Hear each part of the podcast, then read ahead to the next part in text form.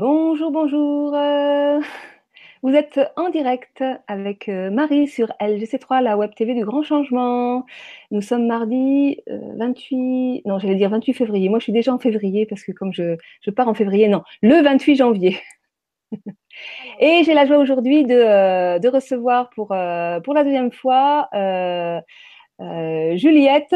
En fait, je me suis aperçue que l'image elle était euh, collée sur toi, Juliette. Et euh, Juliette Duquesne, voilà. Euh, bonjour Juliette. Bonjour Marie. Ah, alors, est-ce que tu aurais pas de ton côté une émission qui défile toute seule? Moi j'ai plutôt un écho en fait. Alors attends, je, je, Ouais. je vais. Attends, j'ai un souci d'écho moi. Alors attends, j'essaye juste de, de réduire peut-être. Il y, a, pas. il y a quelque chose. Alors, est-ce que c'est moi? Non. Je regarde. C'est comme si je m'entendais en différé. Souci d'écho moi. Alors attends, j'essaye juste de, de réduire peut-être. Je sais pas. Il y a, quelque chose. Alors, est-ce que c'est moi? Est-ce que est-ce que tu as ton, est-ce que tu as Je regarde, je regarde. une page qui doit être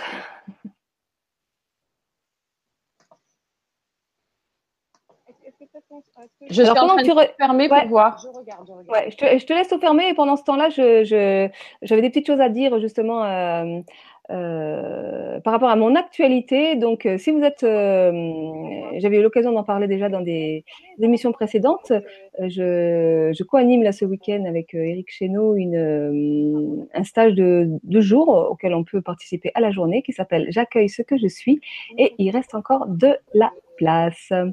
Et puis, bah, puisque j'ai encore un peu de temps, Juliette n'a toujours pas trouvé la page qui fait du bruit. Mais, Euh, mais en j'ai l'impression. Ah. Donc une autre info, mais j'en ai déjà parlé également. euh, nous avons, j'ai euh, ouvert ma propre euh, web TV qui s'appelle Mariem. Donc euh, si vous allez sur YouTube, vous pouvez euh, me trouver en, en tapant dans YouTube euh, les causeries de Marie M parce qu'il y en a beaucoup des Marie M. Euh, je m'en suis aperçue après. Et euh, ou sinon en passant euh, via mon site euh, lecoeurconscient.fr euh, où vous trouvez l'info également sur le euh, stage de ce week-end. Alors Juliette, est-ce que tu as trouvé euh, le problème En passant via mon site euh, lecoeurconscient.fr Est-ce que je m'entends en différé là, toujours Tu m'entends Marie? Oui, oui, je t'entends. Mais, Mais j'ai euh, encore des échos en fait. Alors ça vient, ça vient de moi, mais alors les, les, les... sinon on va le faire comme ouais. il faut que tu fermes toutes tes pages en fait. Eh bien en fait je les ai fermés, mais ouais, c'est ça. Parce que là, moi, j'ai pas de, j'ai j'ai pas de page ouverte, donc. Elles euh, sont fermées les pages, mais j'ai tout en.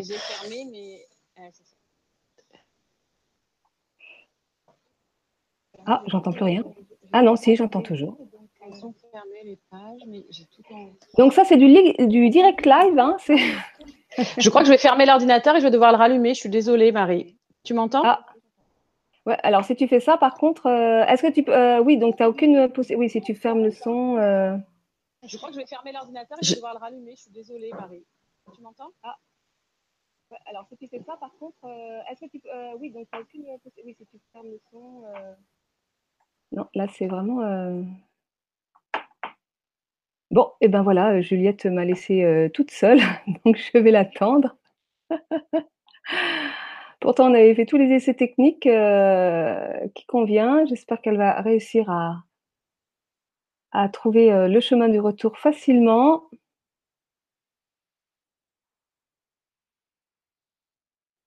Donc euh, voilà, donc ben, je vais faire de, de, l'improvisation.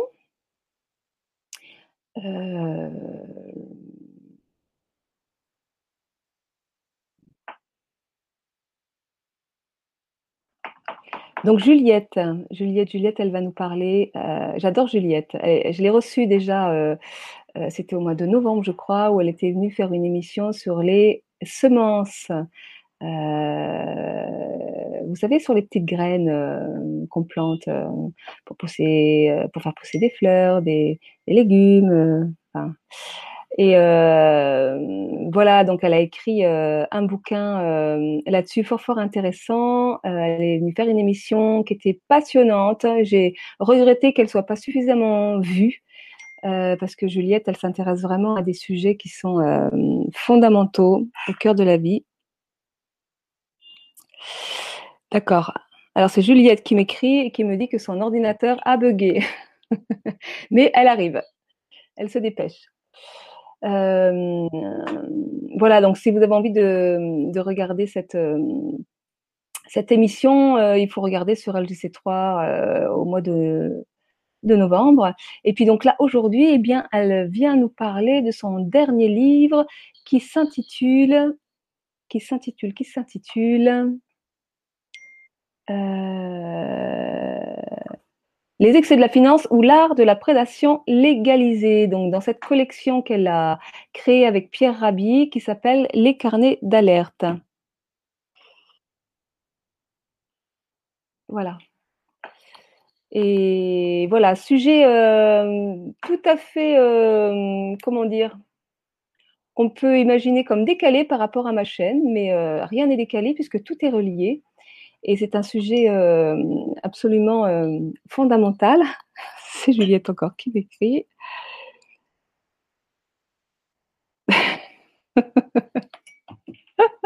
c'est des choses qui arrivent.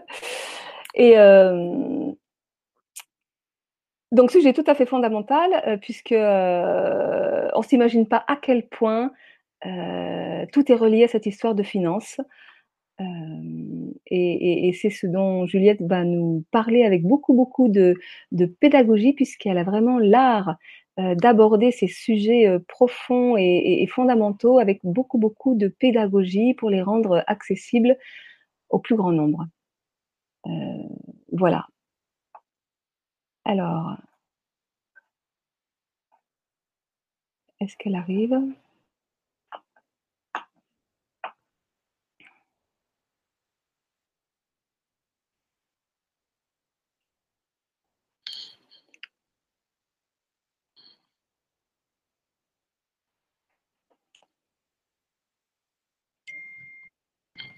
Alors, qu'est-ce qu'elle me dit?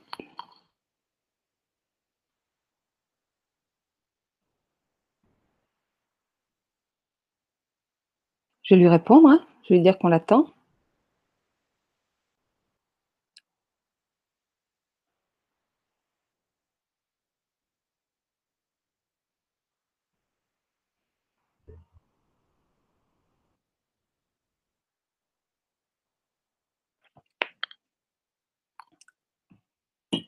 Donc voilà, pour les euh, personnes qui nous rejoignent en cours, euh, euh, eh bien, il y a eu un petit bug avec Juliette. Elle a été obligée de redémarrer son ordinateur, mais elle nous rejoint. Elle arrive. Voilà, bah, je vais continuer à, hum, à parler alors. Euh, et juste avant de démarrer l'émission, bien Juliette m'expliquait que son prochain, euh, son prochain livre donc euh, à sortir dans dans cette collection carnet d'alerte portera sur l'eau. Donc on, on refera une, une, émission sur le sujet.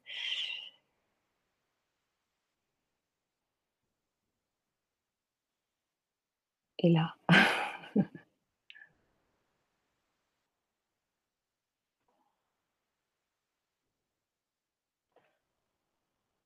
Bon, et bien, après tout, on n'est pas obligé de, de parler pour euh, occuper le temps. On peut aussi euh, accueillir le silence, pourquoi pas.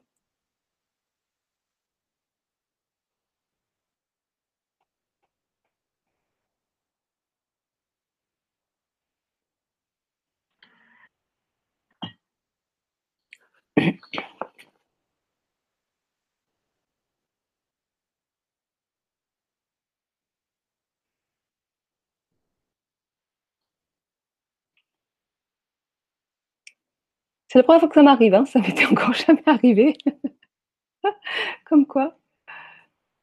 Pourtant, c'était connecté suffisamment tôt ce matin pour euh, éviter tous les bugs euh, informatiques. Et au dernier moment,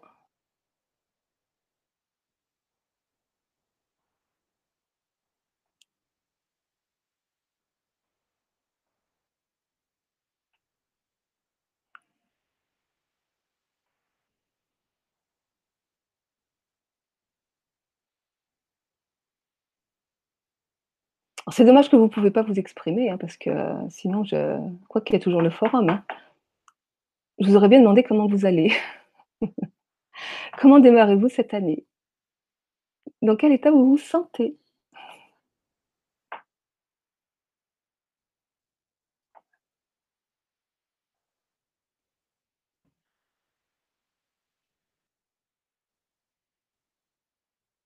En tous les cas, moi, je démarre l'année avec beaucoup de, joie et de baume au cœur. Je prépare euh, mon voyage. Je pars début février euh, aux Canaries pendant quelques jours et après, je fais le grand saut vers l'Inde avec euh, une date de retour indéterminée. Et donc, je suis accueillie à Pondichéry dans un premier temps et puis après, ben, je verrai ce que la vie m'amène.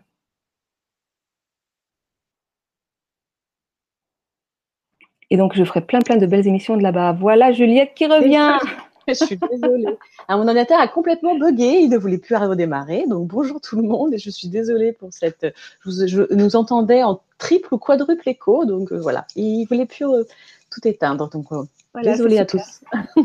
en, plus, il y a un petit souci d'image. Il va falloir que je fasse manuellement le. Ah, ben, ça ah, recommence l'écho. Hein. Ah, moi, je ne l'ai pas. D'accord. Bon, ben moi je. Bon, écoute, tant pis, hein, on va faire, euh, on va faire euh, comme ça. Euh, voilà. Bon, alors, Juliette, ben, qu'est-ce qui fait que tu t'es intéressée à ce sujet de la, de la finance? Alors, je me suis intéressée au sujet de la finance il y a quelques années quand on a beaucoup entendu parler des crises financières et des crises boursières qui avaient un, voilà, quand il y a eu la crise de 2007 et puis après la crise de la dette en 2011, c'est des sujets qui me paraissaient très éloignés et pourtant je me rendais bien compte que ça avait un impact euh, au quotidien euh, très important. Donc ça, c'est quand j'étais journaliste d'actualité. J'ai travaillé pendant dix ans pour le journal de TF1. Donc là, je me suis euh, intéressée à ces, à ces sujets. Et quand j'ai créé cette collection de livres Carnet d'alerte avec Pierre Rabhi, il m'a semblé que c'était un sujet qu'il fallait absolument traiter parce que c'est un sujet qui est peu connu, parce que la finance, c'est pas c'est pas concret, c'est ça se voit pas en fait, et pourtant qui avait un impact sur notre quotidien très important et qui échappait en quelque sorte parfois au jeu de la démocratie parce que c'était en fait au final assez peu traité dans les médias ou traité de façon très lointaine et il y avait peu de reportages qui étaient faits, on rencontrait peu les gens qui travaillaient dans les salles de marché ou qui ont travaillé dans les salles de marché. Euh, et pour moi, c'était vraiment un sujet qu'il fallait décrypter euh, parce que je pense vraiment qu'on ne se rend pas du tout compte de l'impact important que cela peut avoir au quotidien. Je pense que si on change pas le système financier, on ne pourra pas changer le reste et on ne pourra pas euh, euh, justement essayer d'inventer une économie euh, euh qui va euh, plus respecter l'environnement, l'humain, etc. Si on ne change pas la finance qui capte aujourd'hui une grande partie des recherches, des richesses et qui les garde pour le système financier qui fonctionne un petit peu enfin de façon fermée, quoi, qui, ça redescend pas. Alors que normalement, euh, le financement, l'objet de, de, ce livre, donc euh, de carnet d'alerte, les excès de la finance ou l'art de la prédation légalisée, c'est pas de caricaturer la finance et de rejeter toute la finance. Il nous faut, il faut de la finance pour financer des projets qui sont intéressants, mais par contre, il faut une autre finance. Enfin, il nous semble, en tout cas après cette enquête, qu'il faut une autre finance. Oui, tout à fait. Et euh, l'idée, c'est pas de diaboliser et de, et de, et de, et de, et de, et de rien diaboliser d'ailleurs, hein, euh, mais c'est plutôt euh, euh, effectivement euh, la finance, l'argent, c'est quelque chose qui, aujourd'hui encore dans notre monde, est nécessaire euh, pour faire de très belles choses, de très très belles choses. Alors, tu as choisi un titre et tu commences comme ça, La bourse et la vie. Oui, la bourse ou la vie, oui, bah parce que c'est vrai que c'est, alors c'est ça, c'est Pierre Rabhi qui a qui a voulu euh, dans la quatrième de couverture mettre cette expression, la bourse ou la vie, pour montrer l'importance aussi que ça, que la bourse a pris aujourd'hui euh, dans dans le monde dans lequel on est. En fait, d'ailleurs, on voit bien dans les informations, souvent euh, à la fin du journal, on, on, termine par le, le 440 où on en est, etc. je suis pas sûre que les gens comprennent d'ailleurs vraiment cet indice et donner, voilà, la bourse est en baisse, en augmentation. Enfin, on voit l'importance que que la bourse a pris aujourd'hui et que c'est des décisions, notamment sur les entreprises. Du coup, dans, l'enquête, on commence par ça, par l'impact que ça peut avoir dans les entreprises et sur les salariés.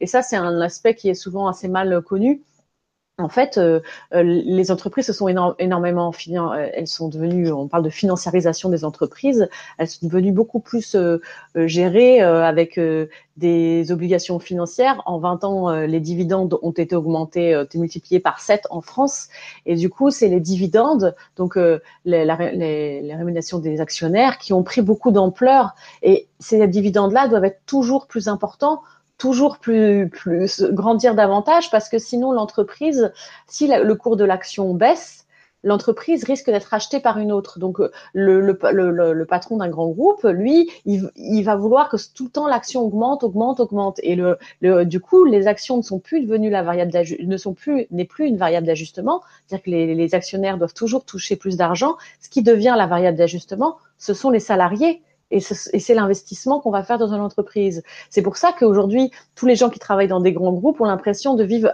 continuellement des plans d'économie. Et partout, c'est tous les mêmes plans d'économie, peu importe l'entreprise dans laquelle on travaille. Et ça, c'est parce que la nature de l'actionnariat en, quelques années, en, quelques années, oui, parce que dans les années 70-80, euh, les, c'était pas du tout les mêmes actionnaires. Euh, 70% des actions dans les années 80 étaient détenues par des familles d'industriels et des petits porteurs, alors qu'aujourd'hui, c'est des fonds de pension, des SICAV, des investisseurs étrangers qui, qui sont dans du court terme. Donc, ça a énormément changé. Et ça, on se rend pas compte à quel point vraiment, euh, on se rend pas compte de l'impact que ça a sur les salariés et sur les gens qui travaillent au quotidien et sur les entreprises aussi.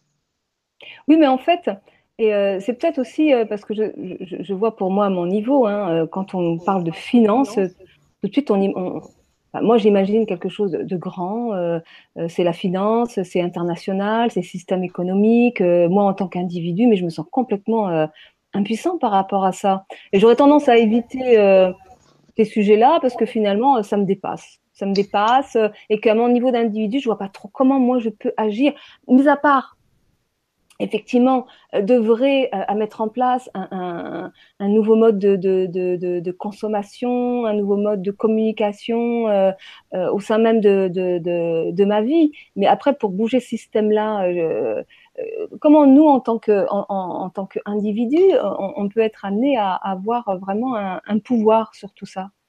Oui, je pense que c'est un point très très important celui-ci en fait, parce que c'est vrai que la finance, ça nous paraît très éloigné, etc. Alors qu'en fait, on peut avoir un impact et on peut avoir un impact très important. C'est qu'on a l'habitude, comme euh, tu le dis très bien, dans l'alimentation, par exemple, de plus tracer sa nourriture. On va faire attention à ce qu'on mange, etc. Mais on peut faire la même chose avec son argent, sauf qu'on n'a pas du tout l'habitude de le faire. Mais on peut faire exactement la même démarche. Aujourd'hui, on pourrait, par exemple, si tout le monde plaçait son épargne sur euh, de l'épargne solidaire, il y a un label, par exemple, qui s'appelle Finansol, qui, est une épargne solidaire. Et ben si tous les, tous les, toutes les personnes voulaient, euh, et, voilà, mettaient, mettaient leur argent sur une épargne solidaire, et ben il y aurait, il y aurait beaucoup moins d'argent en bourse et avec des, avec, euh, parce que c'est l'argent des citoyens qui permet d'avoir ce système-là. Donc si l'argent des citoyens était placé ailleurs, ça changerait tout le système en fait. Et ça pourrait être, si chacun changeait euh, c'est l'argent euh, où il met son épargne, ça changerait tout en fait. Alors on peut changer de banque. Il y a des banques qui, on va dire, qui sont plus éthiques et solidaires, comme le Crédit Coopératif ou la Nef. Mais même dans les banques classiques, les banques, alors souvent les, conseillers connaissent mal, ils connaissent très mal ces produits-là, mais il y a des produits de l'économie sociale et solidaire, donc des produits qui s'appellent les produits financiers, où on peut placer son argent et du coup avoir un impact et je pense qu'on n'a pas la, c'est vrai qu'on a un peu l'habitude de faire confiance au, banquier qui dit faut mettre son argent à cet endroit-là, à cet endroit-là. On le laisse un peu faire. Alors qu'au contraire, je pense qu'on peut avoir un impact. On a vu par exemple euh, en Islande, alors euh, là c'est différemment, mais euh, les, les les, les Islandais n'ont pas voulu payer la, voilà, payer pour le, pour la finance. Ils ont été manifestés, ils ont refusé de payer pour la finance, comme dans les autres pays où on a été, en fait, les citoyens ont renfloué les banques indirectement. Hein, c'est l'État qui l'a fait, mais c'est les citoyens. En Islande, ils ont refusé. Le système est un peu différent qu'en France, mais Déjà, ils sont beaucoup moins nombreux, mais ils ont quand même refusé. Et au final, les, les, les, les Islandais n'ont pas payé pour les banques. Et, il y a même eu des banquiers qui sont allés en prison, en fait. Alors j'ai le chiffre là, 37 euh, euh, à la suite de la, de la crise financière, 37 accusés ont été reconnus coupables et condamnés à la prison par la Cour suprême en Islande. Donc en fait, on peut faire autrement. C'est parce qu'on nous dit tellement que c'est pas possible de faire autrement qu'on a l'impression que c'est pas possible. Alors c'est pas simple. Il y a tout un modèle à réinventer, etc. Mais déjà au quotidien, on peut placer son épargne autrement. Et je pense qu'en étant informé aussi, on peut alors orienter son vote en votant. Et puis même, voilà, comme on a vu en Islande, la crise financière ne s'est pas du tout passée de la même façon que, que, que dans les pays européens parce qu'on a mis en fait, euh, euh, en fait, c'est les banques qui ont supporté les, les, les, les pertes qu'elles avaient faites en fait. Donc ça, ça, a, ça, ça a vraiment changé totalement la donne pour la, pour la suite. Mmh. Mmh. Mais par exemple, au niveau des banques, euh, bah, on voit apparaître de plus en plus de banques en ligne qui ont peu de frais. C'est-à-dire que tout ce qui est frais de gestion peut être réduit à, à, zéro parfois, euh, vraiment. Et euh, tu parlais du crédit coopératif. Euh, moi, mon association, elle était au crédit coopératif, mais ça a un coût. C'est-à-dire que financièrement parlant, tout ce qui est frais, les frais de mouvement, les frais de gestion, etc., c'est plus important que, dans d'autres banques. Donc, les choix sont parfois compliqués. Ah, les choix sont pas toujours simples. Après, moi, j'ai pas enquêté sur les sur les différents. Euh, j'étais pas j'étais pas sur le côté euh, frais bancaires. Euh, parce que j'étais vraiment sur la finance. Après, c'est sûr que ça peut avoir un coût. Mais après, c'est sûr que les banques en ligne, c'est pas la même éthique que le crédit coopératif ou la nef. Après, ça c'est sûr. Hein. Mais c'est comme quand on veut manger bien, ça peut avoir un coût. c'est voilà, il y a toujours. c'est vrai qu'il y a toujours. il, peut. ça c'est sûr. Après, j'avoue que je n'ai pas enquêté sur le, point des frais bancaires entre les différentes banques. Moi, j'étais vraiment sur le système financier. Mais bon, bien sûr qu'il peut avoir des frais bancaires. Après, je suis pas sûre que la crédit coopératif soit plus soit plus élevé en frais bancaires par rapport à une autre banque classique en dur, quoi. Après, les banques en ligne, oui, mais euh, euh, j'ai fait l'expérience, hein, donc. Euh, ah, sur les banques en ligne, certainement, mais par rapport aux autres banques. Pas, sur une banque en ligne, hein, je suis pas parce que j'ai fait le crédit coopératif parce que c'est vrai qu'ils avaient tendance à, prendre des frais de mouvement, c'est-à-dire qu'à chaque fois qu'il y avait un mouvement sur le, compte, ben il y avait je sais plus combien de pourcents qui étaient enlevés et à la fin, ça finissait par faire des, des grosses sommes d'argent. Et mais ce que je veux dire par là, c'est que que ce soit les banques, que ce soit la nourriture, que ce soit euh, les vêtements, enfin, etc., on a souvent tendance à, à, privilégier euh, le moins cher, c'est-à-dire avoir euh, dans l'ici et maintenant, plutôt que dans le dans le futur. Que dans le que dans le futur. En même temps, c'est logique parce que si j'ai pas d'argent aujourd'hui, mmh. je vais avoir tendance à acheter moins cher. Mais on n'est pas forcément du coup dans une démarche de, de développement durable. Bah oui, c'est ça, c'est sûr. Dans tous les sujets, c'est vraiment ça. C'était un autre euh, carnet d'alerte qu'on avait fait sur euh, sur la fin dans le monde et les systèmes, euh, les différents systèmes alimentaires. Et c'est vrai qu'il y avait un chercheur qui s'appelait Christian Rémusy qui avait montré que si qu'on avait un budget alimentation particulièrement bas aujourd'hui hein, par rapport à l'histoire, et que si on augmentait de quelques pourcents son budget d'alimentation, on baisserait d'autant plus le budget santé. C'est vrai que du coup, voilà, il y a des choix à faire. C'est pas toujours le, le choix le plus simple qui peut, qui, qui au final est le plus intéressant pour même pour soi-même, quoi, dans le budget alimentaire s'il avait montré ça, c'était très intéressant. Que si on augmentait de voilà de quelques pourcents le budget alimentation, on baissait bien plus le budget santé. Donc euh, c'est vrai que ça peut être ça pour beaucoup de choses en fait. Euh, euh, c'est l'intérêt individuel, l'intérêt général. En plus, c'est pas toujours le même. Mais c'est vrai que sur la finance, en tout cas, c'est sûr qu'on peut avoir un impact en plaçant son argent différemment. En tout cas, en épargne différente. Il y a, des placements solidaires à faire et on peut avoir un impact. on peut avoir un impact et en étant informé aussi la puissance. Alors ça, c'est des thèmes chers à Pierre Rabhi avec avec qui je fais ces ouvrages, mais la puissance de la, de la, de la conscience du, des gens, en fait, de l'insurrection des consciences, c'est un thème qui lui est très cher. Bah, c'est aussi le fait d'être informé, d'avoir conscience des problèmes. Ça, la puissance de l'opinion publique, c'est énorme en fait. Hein. On voit que sur l'évasion fiscale, par exemple, c'est un sujet qui est devenu beaucoup plus grand public. Il y a plus d'avancées que dans d'autres sujets, contrairement à ce qu'on croit en fait, vu que c'est on en a beaucoup plus parlé, euh, ça a ça a plus, il y a ce sujet a plus avancé que d'autres. Un autre sujet euh, là, par, exemple, qui serait très important, euh, tous les économistes que j'ai interrogés étaient à peu près d'accord sur ce point-là, qu'il faudrait séparer les banques de dépôt et d'investissement pour que les dépôts des citoyens ne servent plus de garantie aux banques, euh, parce que sinon ils servent de garantie et que du coup ils ont, voilà, l'État est garant, est garant pour les banques, peu importe ce qu'elles font. donc du coup, la séparation des banques de dépôt et d'investissement est un thème majeur. Bah, ça, on n'en parle jamais, par exemple. C'est un sujet qui est totalement inconnu pour pour, le grand, enfin pour le très grand public en tout cas. Alors les gens qui connaissent un peu ces sujets-là euh, sont, sont au courant, mais le plus grand public ne l'est pas. Et du coup, c'est je pense qu'on on, sous-estime parfois la, puissance de l'opinion publique et, le fait d'être informé sur des sujets complexes peut aussi changer. il me semble que ça peut aussi changer la donne. En tout cas, c'est aussi pour ça que nous avons voulu faire cette collection carnet d'alerte. C'était pour informer les gens sur des sujets qui, pour nous, devraient faire la une de l'actualité tous les jours. En fait, euh, c'est des mmh. sujets pour nous, on devrait se trouver à la une des journaux euh, tous les jours. Mmh. Alors tu parles, tu, parles de la bourse, mais c'est aussi un, lieu de placement. Il y a énormément de gens qui, placent leur argent en bourse. Donc c'est quelque chose qu'il qui, s'agirait d'arrêter. Oui, euh, enfin après c'est pas c'est pas d'arrêter la bourse, c'est de réformer en fait. Euh, c'est ce que je disais. Il y a des réformes simples qui pourraient être mises en place, comme la séparation des banques de dépôt et d'investissement. Le, le, problème de, de la finance aujourd'hui, c'est pas de dire euh, tout est mauvais dans la finance, c'est qu'elle a été déréglementée dans les années 80, que du coup elle a pris un poids vraiment excessif. On voit que par exemple la taille du secteur bancaire européen est plus de trois fois et demi supérieur au PIB des pays européens. Donc ça montre le poids de la finance. En fait, le problème de la finance, c'est pas le fait de placer son argent. Si si l'argent il est placé pour réinvestir, pour investir dans des entreprises, ça serait pas forcément grave. Le problème, c'est que l'argent il n'est pas forcément placé pour réinvestir dans les entreprises. Il y a un autre chiffre qui est très intéressant, c'est que seulement 12% des actifs dans le bilan des banques européennes représentent des prêts à des entreprises non financières et 16% des prêts à des particuliers. Ça veut dire que tout le reste c'est juste à l'intérieur de la finance. On se rachète des titres, on se revend des titres.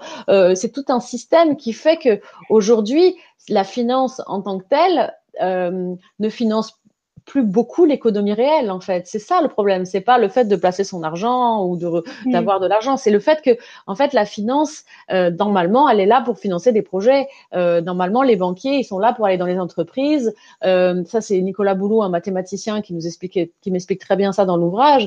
Les les les banquiers sont là pour aller dans les entreprises, voir si elles comment elle peut investir, s'ils vont lui faire confiance, etc. Sauf que de plus en plus, les banquiers sont plutôt devant leur ordinateur à regarder des, algorithmes, à, utiliser des formules mathématiques pour vendre ou acheter des actions, alors qu'il faudrait regarder l'entreprise. Les maths, c'est utile, mais n'utiliser que des mathématiques euh, en pensant qu'on peut modéliser, la vie, euh, le réel, ça peut être dangereux pour prévoir l'avenir entre guillemets. Euh, dans la finance, ça peut être dangereux. Et c'est vrai qu'il y a, y a quand même deux points qui ont pris une, place très importante dans la finance. Et on voit dans les dans les dernières, dans les 20 ou 30 dernières années, c'est les mathématiques qui ont vraiment envahi la finance. Où du coup, on utilise moins des, des techniques, on va évaluer. Et l'autre point qui a pris énormément de place, c'est les ordinateurs. Aujourd'hui, on achète et on vend des actions à la microseconde. Donc, du coup, hmm. on voit qu'il y, a des, y a des serveurs, des data, dans les data centers, des serveurs très importants où on achète et on vend des actions à la microseconde. Donc, euh, alors, euh, oui, ça, j'ai le chiffre aussi. Euh, je crois que c'est, euh, alors que je me trompe pas, oui, c'est 55% des transactions en France sont faites à l'aide de ces serveurs dans, dans les data centers. En fait, en fait, ça a pris une, une telle dimension que la finance n'est plus là euh, en partie, hein, une partie de la, une grande partie de la finance n'est plus là pour financer l'économie réelle. C'est ça le problème euh, d'aujourd'hui de, la finance. Hmm. Euh, tu, as parlé à, deux reprises là des banques de, de, dépôt et de consignation. Est-ce que tu peux repréciser, repréciser à nos auditeurs les banques de dépôt et d'investissement, en fait, la séparation, c'est que les banques de dépôt, c'est les banques où on met son argent. Et en fait, il y en a, il y a, il y a, il y a voilà, euh, des économistes qui disent qu'il faudrait séparer les banques de dépôt. C'est-à-dire, aujourd'hui, les banques de dépôt et d'investissement, c'est, c'est un modèle, euh, elles sont ensemble, en fait. Il n'y a pas de séparation. Et en fait, si on séparait la banque de dépôt, c'est-à-dire là où les, les, les, les Français mettent leur argent, de la banque d'investissement, celle où justement on va acheter, revendre des transactions, où on va aller, et voilà ça, ça, ça, ça permettrait en fait que le dépôt des citoyens ne garantisse plus les, les actions que les banques vont faire sur les marchés. De, voilà, là aujourd'hui, on a bien vu pendant la crise, c'est l'État qui avait renfloué les banques.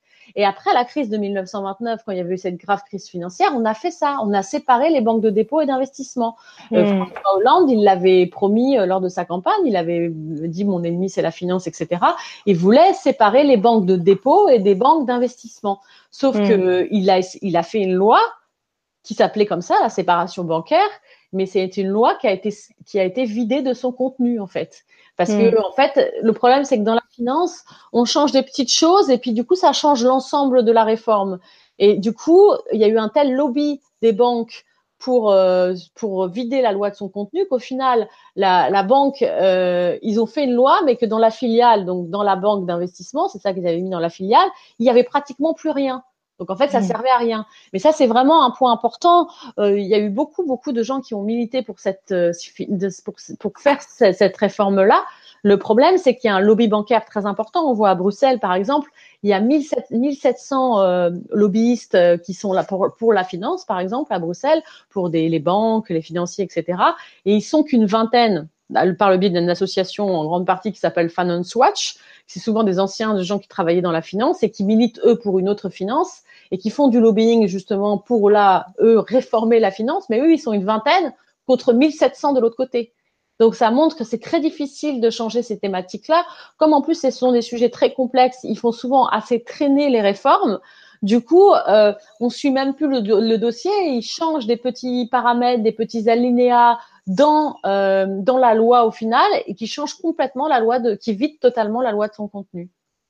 Hmm. Ça arrivé en tout cas avec avec cette loi. D'accord. On a des questions.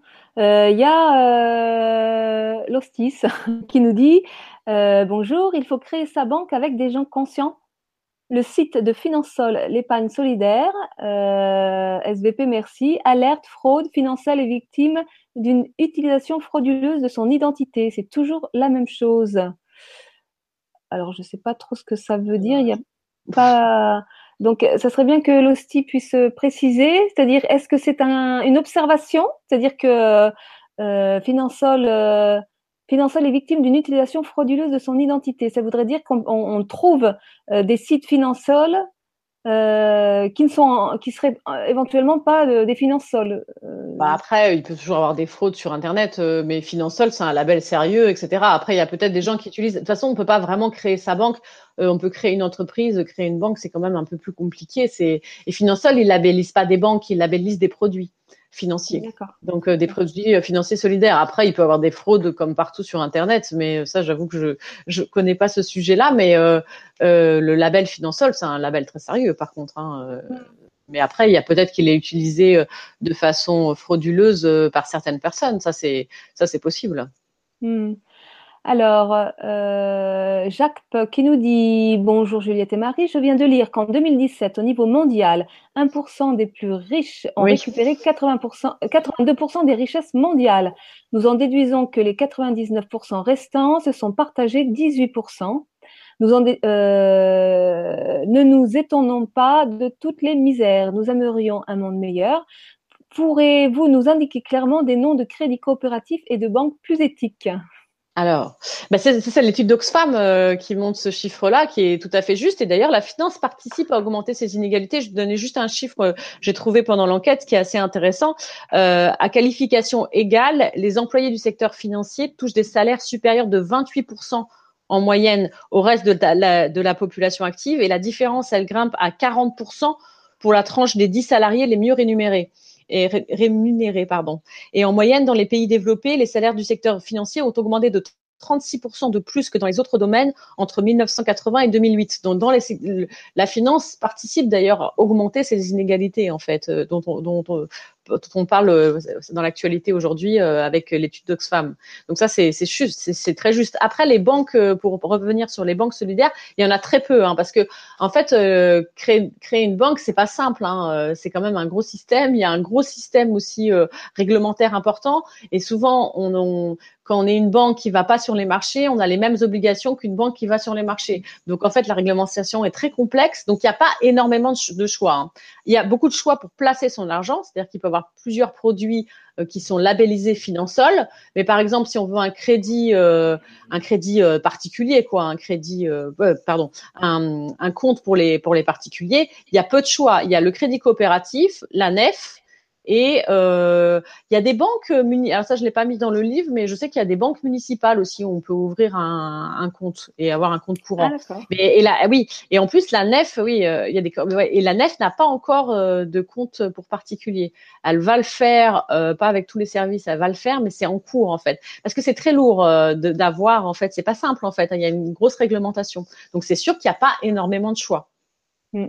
Alors, que, que penser de ces, de ces nouvelles banques sans banque euh, que l'on trouve de, de, plus en plus? Moi, je, je, je connais par exemple euh, euh Nickel, la banque Nickel. Ce sont des, des, des, des, des comptes qu'on ouvre en ligne via des buralistes, en fait.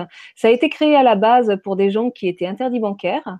Et euh, donc, euh, ça, ça, ça, ça, coûte 20 euros par an. Euh, on a une carte bleue. Il y a l'impossibilité de faire des, des, chèques. et il y a l'impossibilité d'être à découvert. C'est-à-dire que euh, tout, tout, tout, tout paiement euh, euh, qui arriverait, enfin tout, tout hum, prélèvement qui arriverait euh, et, et, pour lequel il n'y aurait pas le solde suffisant est rejeté, mais sans aucun frais en fait oui, ça euh, c'est. Euh, moi, je l'ai pas traité dans le livre hein, parce que moi, dans le livre, je suis vraiment sur la finance. C'est pas forcément un livre pratique pour les pour les citoyens, mais c'est un sujet que j'avais déjà traité dans le passé. Euh, donc, je connais, je les avais rencontrés les créateurs du compte Nickel. Donc, c'est une, alternative intéressante. Hein. C'était une alternative qui avait été créée comme une, une, option pour les gens, un interdit bancaire, etc.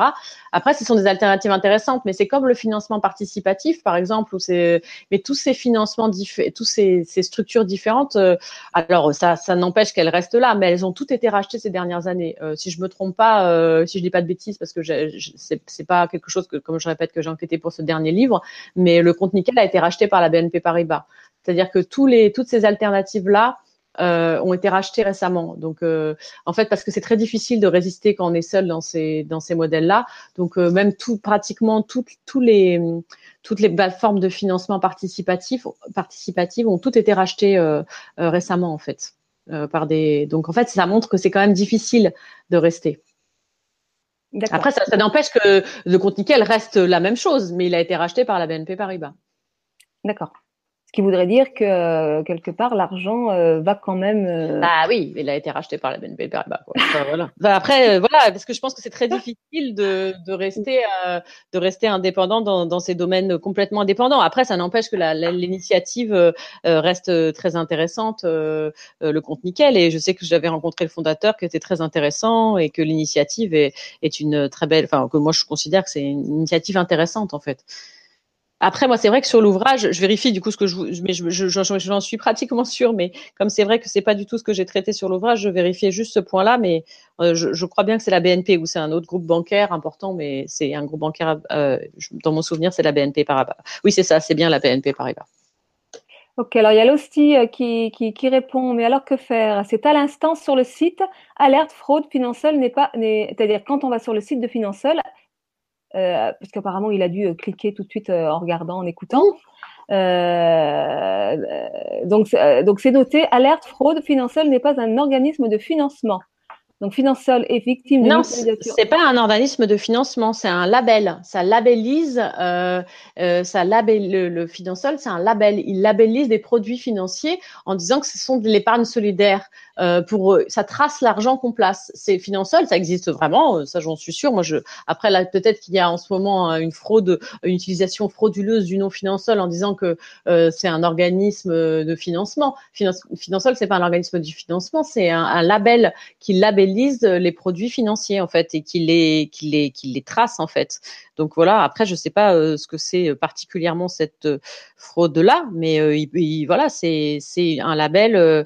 Un, label, un label en fait qui labellise l'épargne solidaire. Donc, si on va dans une banque ou crédit coopératif, on peut demander de, de placer son épargne sur sur un produit labellisé Finansol. D'accord. Donc, en fait, il nous précise qu'effectivement, euh, euh, qu'effectivement, voilà, donc apparemment, euh, euh, des personnes se, se, font passer pour Finansol ou pour l'un de ses dirigeants en envoyant des courriers frauduleux, en créant des faux profils sur les réseaux sociaux, etc., etc. Donc il s'agit d'une fraude. Euh, donc financier n'a rien à voir avec euh, avec tout ça, bien entendu. Donc euh, voilà. Donc la question c'est comment se protéger en fait. Hein, oui, mais là c'est juste c'est des choses frauduleuses comme n'importe on peut avoir avec n'importe quoi avec Internet. Mais ça, si on va avoir son banquier ou va en crédit coopératif et qu'on demande un, produit labellisé Finansol, ce sera pas une arnaque. Là, c'est une arnaque où on envoie des courriers en fait. C'est une arnaque qu'on peut avoir. Je, enfin, je connais pas le, le sujet, mais je pense que c'est une arnaque qu'on peut avoir avec n'importe n'importe quoi en fait.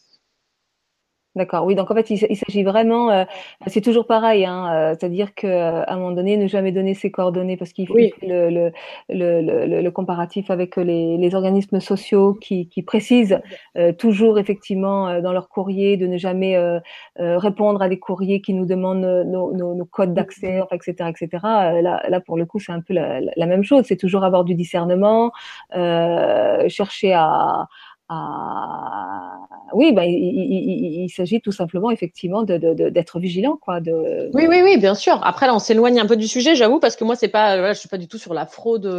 Euh, ça, c'est de la fraude qu'on peut. C'est en fait, malheureusement, c'est la fraude internet, quoi. En fait, c'est ça, ça, n'a rien à voir avec le, sujet sur la finance, en fait, parce que du coup, mm. c'est, je pense qu'on peut l'avoir pour n'importe quelle, n'importe quelle thématique, en fait. Mm. Alors, je regarde si et après, peut-être, oui. Non, vas-y, dis-moi. Non, je dis après dans les voilà dans, tout ce qui est alternative, c'est vrai c'est l'épargne solidaire. Après il y a l'investissement socialement responsable qui s'appelle l'ISR. Donc ça c'est c'est de l'investissement qui est en bourse mais qui est un peu plus tracé. Alors c'est pas complètement parfait, c'est pas totalement transparent, c'est un peu une zone grise mais c'est mieux en fait. Et du coup ça c'est les, les encours de l'investissement socialement responsable s'élèvent à 746 milliards d'euros en France. Donc euh, du coup l'épargne sociale et solidaire c'est beaucoup moins. C'est 9,76 milliards d'euros en France. Et après, l'autre alternative, c'est aussi toutes les plateformes de financement participatif, le crowdfunding, où ça, c'est 203, 233,8 millions d'euros ont été collectés par ce biais-là l'an dernier. Donc ça, c'est un peu tout ce qui est les alternatives aux banques, euh, aux banques plus classiques en fait. Euh, voilà. Puis peut-être pour revenir à ce qu'on disait tout à l'heure, alors ça c'est un peu plus euh, dans le dans le livre, c'est un peu plus la partie de, de Pierre Rabhi qui, qui parle de ça, mais c'est vrai qu'il lui il explique et c'est aussi intéressant et plusieurs personnes que j'ai interrogées, peut-être plus qui sont à la fin de l'ouvrage, parlent de ça que pour réformer sa finance, il faut aussi réformer son propre rapport à l'argent en fait. On a la finance, c'est facile aussi de dire voilà c'est la finance. La finance, c'est aussi le reflet de la société qu'on a en fait, et c'est aussi euh, ça découle de, du rapport à l'argent qu'on a aujourd'hui en fait. Euh, donc c'est aussi toute une conséquence, c'est une conséquence de tout ça. Donc c'est vrai que si on réforme pas et qu'on change pas intérieurement son, euh, qu'on change pas son, son rapport à l'argent, ça changera pas tout le reste. Donc c'est vrai que c'est important aussi peut-être ce, ce point-là, ce, ce rapport à l'argent est aussi est aussi important.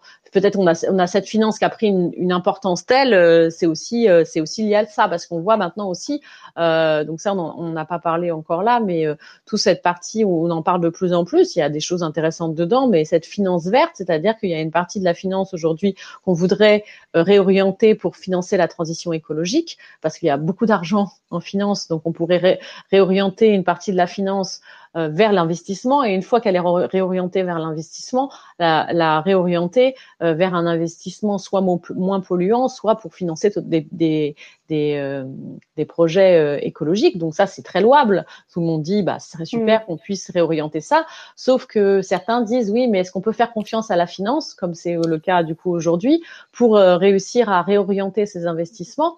Alors que euh, la finance nous a mis un peu euh, presque, euh, voilà, avec une crise économique dramatique il y a très peu de temps. Est-ce que l'économie, est-ce que la finance aujourd'hui va être capable de ça et qu'il y a un risque de récupération, de greenwashing, qu'on dise on va financer des produits qui sont qui, qui sont qui sont verts, etc. Alors qu'au final, ils financent pas ces produits-là. En fait, ça c'est un gros risque. Et l'autre risque qui est encore un peu plus grave, c'est qu'il y a de plus en plus, enfin, alors c'est en train d'être fait, euh, des produits qui vont être adossés à la nature.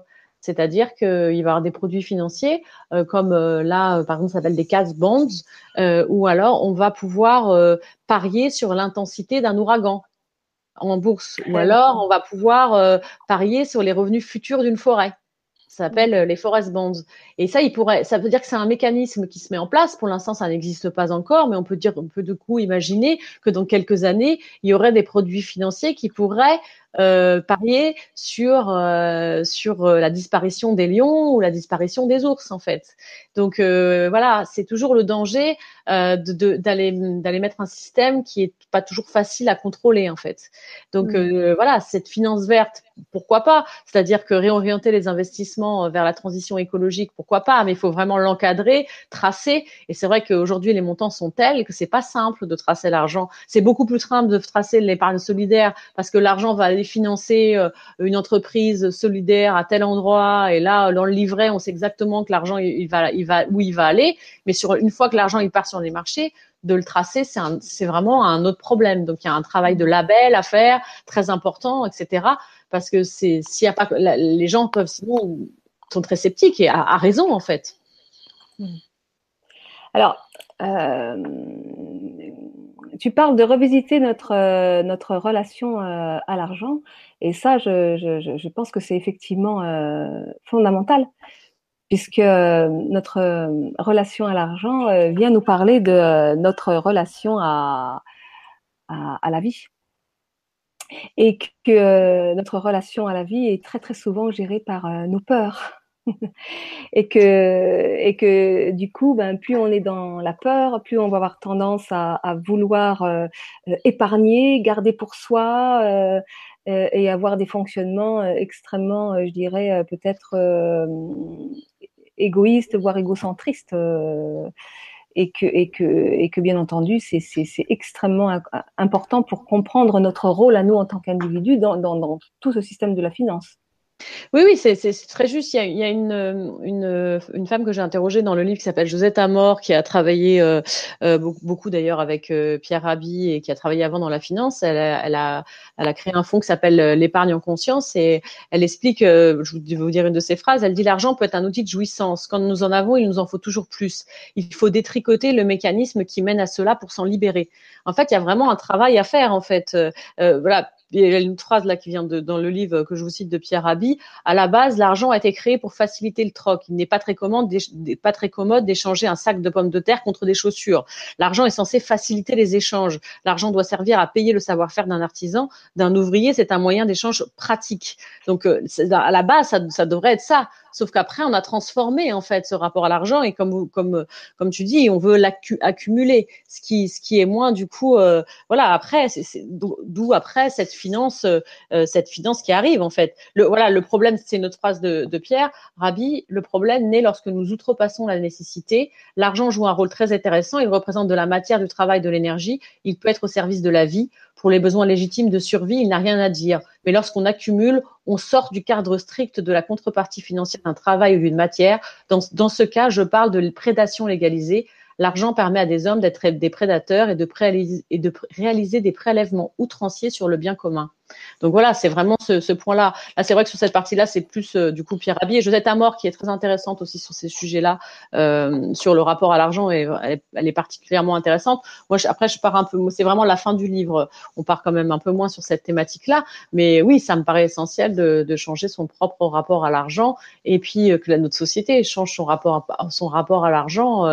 On voit bien d'ailleurs que ça, c'est l'exemple que je donne de dans, dans, le livre aussi que l'épargne solidaire, euh, quand elle finance euh, ces, entreprises de l'économie sociale et solidaire, où leur premier objectif, ce n'est pas seulement de faire des profits. Il faut que ces entreprises soient rentables pour pouvoir exister, mais c'est pas leur seul objectif. Leur objectif, c'est aussi, bah, par exemple, l'environnement. Ça va être aussi d'insérer des personnes qui ont rencontré des difficultés dans leur vie. Elles y arrivent en fait quand leur seul but c'est pas alors c'est pas forcément simple hein, mais il y a quand même des beaux succès et quand elles n'ont pas tous les jours euh, à répondre à des actionnaires et elles n'ont pas toujours le cours de la bourse devant elles à se dire euh, il faut que que l'action elle augmente aujourd'hui mais leur objectif c'est plutôt de trouver tant d'emplois pour tant de personnes dans le, sur le territoire mais ces entreprises elles y arrivent et elles inventent des modèles économiques très ingénieux et très intéressants en fait.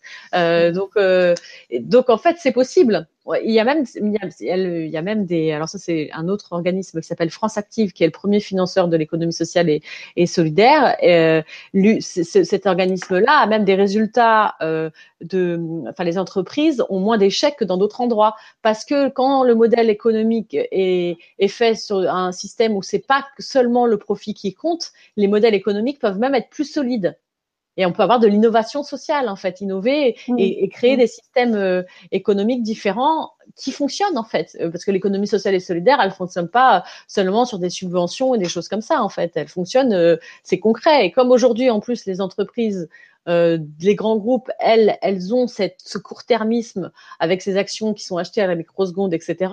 L'autre économie, cette économie, alors ça concerne aussi de nombreuses PME, elles sont, elles ont pas ces, ces, ces contraintes-là et donc elles peuvent y arriver autrement. En fait, c'est une économie qui fonctionne, hein, l'économie sociale et solidaire. Mmh, tout à fait. Tout à fait. Alors, il y a euh, Losti là, qui, revient à la charge, merci Losti, et qui nous dit c'est toujours une question de confiance. Euh, en tous les cas, euh, merci, merci des, des infos. C'est vraiment un sujet hyper sensible. Que pensez-vous du Bitcoin? Ah oui, alors c'est pas non plus un, c'est marrant, c'est pas non plus un, point que j'ai que j'ai que j'ai traité euh, dans le livre. Hein, c'est pas une, c'est pas du tout un point que j'ai traité. Après, ça reste. Euh, c'est pas du tout un point que j'ai traité dans l'enquête. Hein. Euh, donc euh, voilà, je donne mon avis sans avoir euh, enquêté parce que c'est pareil, j'ai déjà travaillé dessus auparavant. bah ça reste une là pour le coup, on est c'est une monnaie enfin faite d'informatique et enfin sur les marchés financiers. C'est pas du tout quelque chose pour moi de solidaire.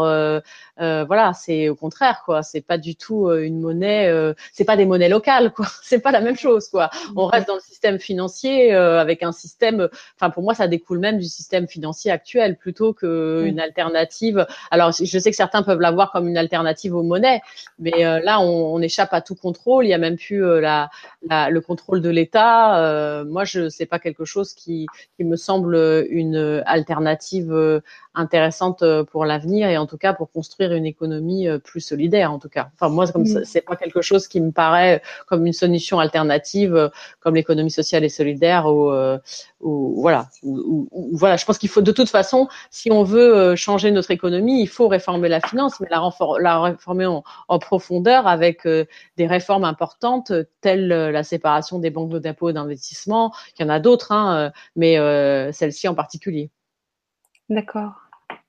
Alors, est-ce que tu as d'autres euh, Tu nous as, tu nous as hum, proposé quelques quelques pistes? Est-ce, est-ce qu'il y a d'autres pistes que peut-être ce, qu'on n'a pas, ce dont on n'a pas parlé, c'est vrai, c'est l'ampleur de l'impact de la, de la, de la finance aujourd'hui. C'est-à-dire que ça a un impact sur les salariés, ça a un impact sur les citoyens. On a bien vu pendant la crise de la dette, euh, euh, les marchés pouvaient avoir un poids euh, très important pour dire, ah, voilà, tel pays, on voyait qu'il était, les, agences de notation dégradaient la note et du coup, on voit l'impact que peut avoir les marchés financiers sur toute sur toutes les pans de notre vie, c'est-à-dire euh, sur les salariés, sur les entreprises, sur l'État. On a bien vu en Grèce, l'exemple de la Grèce était très important. On avait l'impression qu'ils avaient perdu euh, une, sorte de, souveraineté en fait, euh, en partie, bon pas que, mais en partie à cause des marchés financiers. On voit que ça a un impact sur l'augmentation des inégalités.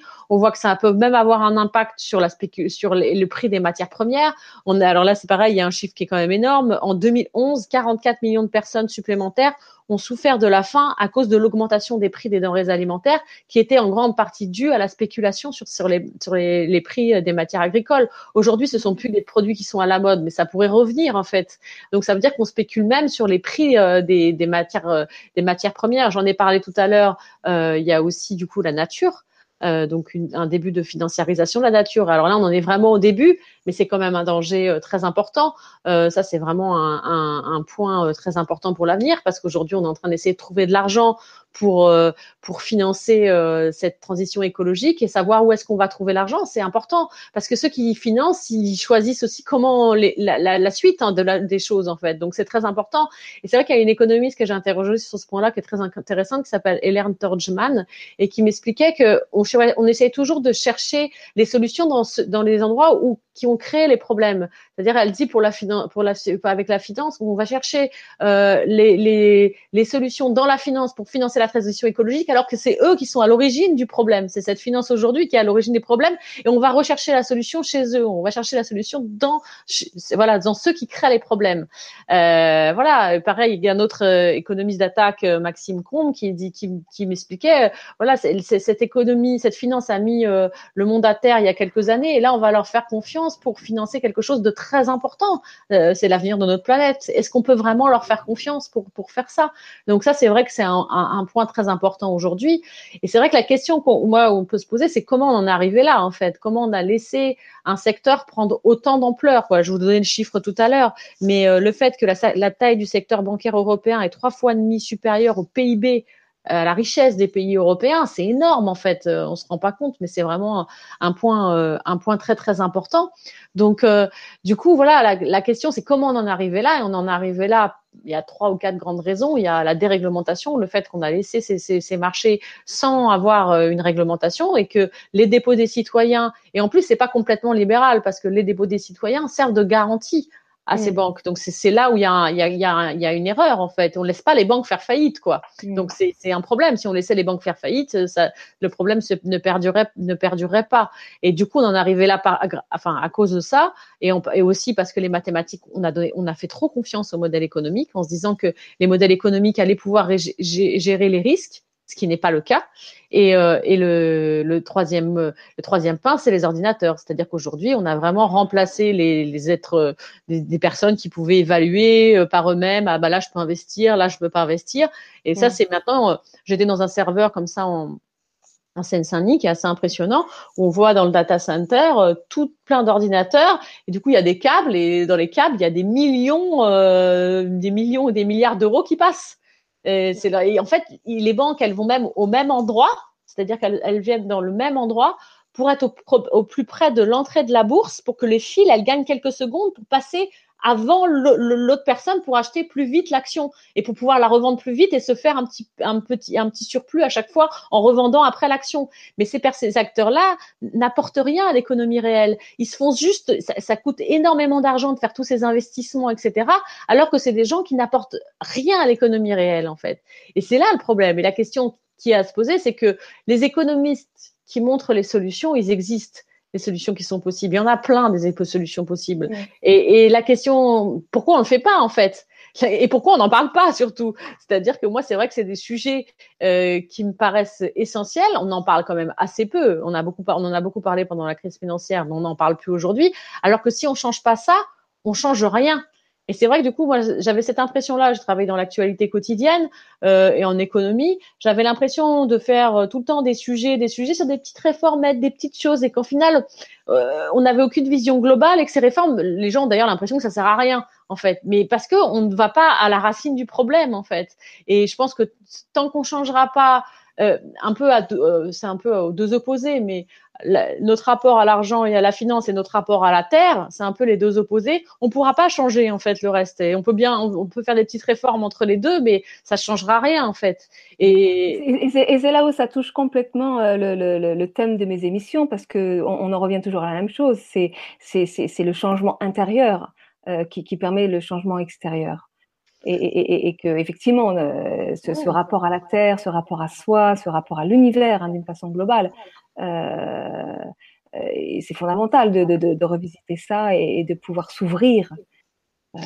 Oui, oui, de pouvoir s'ouvrir. Et, et, comme tu disais au début de l'émission, il faut pas croire en fait qu'avec la finance on n'a aucun impact.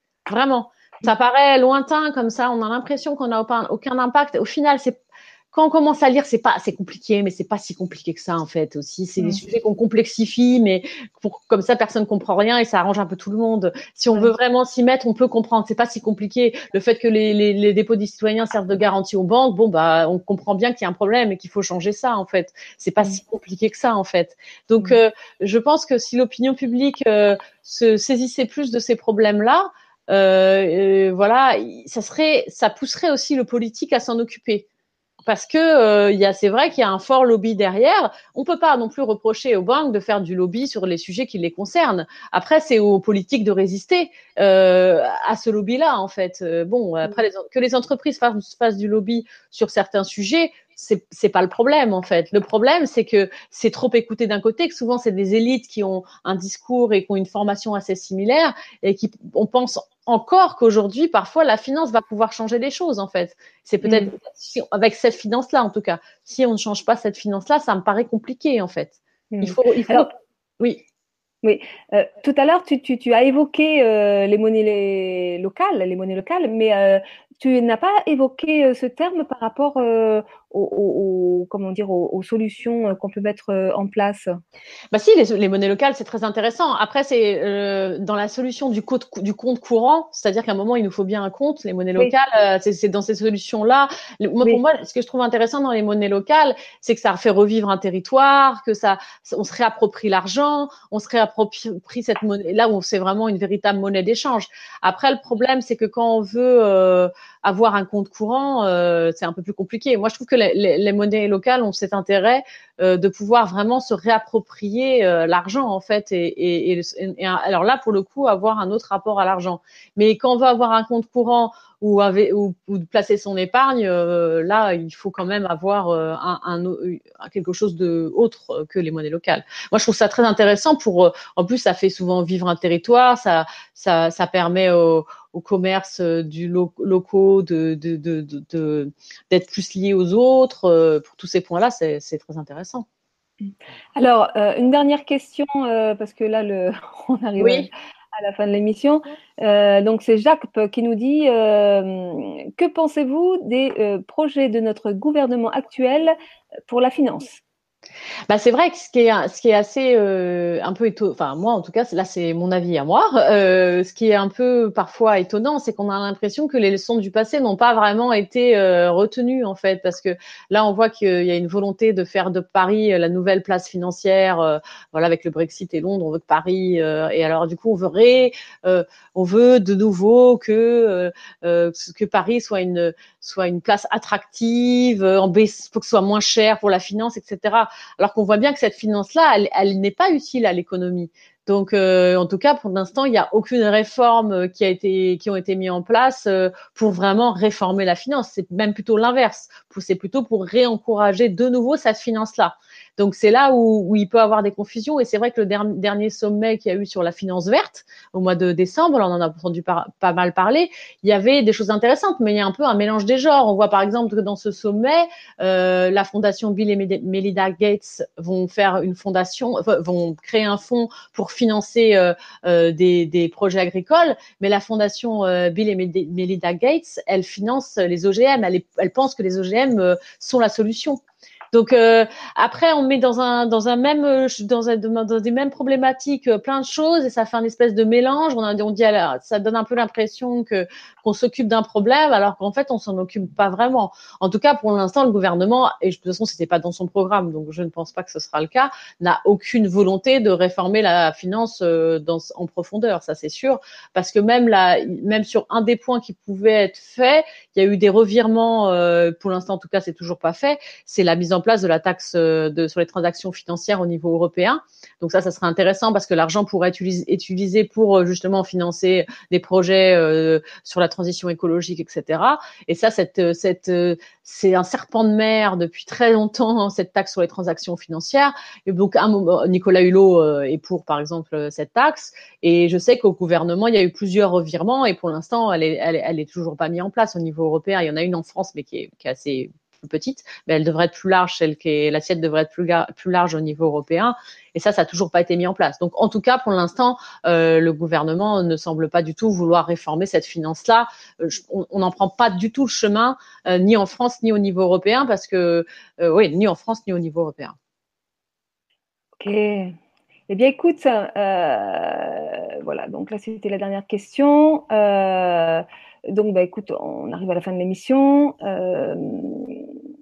Euh, quelles sont tes actualités euh, Pendant que je t'attendais tout à l'heure, je parlais de ton prochain livre. Merci, désolée encore pour ce petit. Euh, je, ne suis pas prête de faire des bitcoins sur Internet, de créer une monnaie. c'est pas encore pour demain.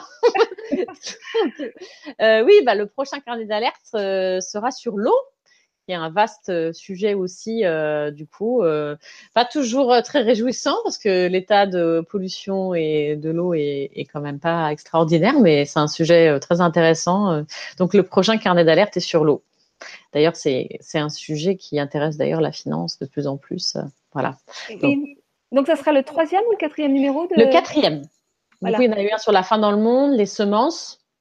Enfin, la fin dans le monde, c'est en fait, en gros, ça répond à la question est-ce qu'on peut nourrir la planète avec l'agroécologie? Parce que souvent, on dit qu'on peut pas nourrir la planète, donc c'est plutôt cette question-là qu'elle répond. Ce carnet, euh, les semences, euh, la finance, c'est le prochain euh, sur l'eau. Ok, super.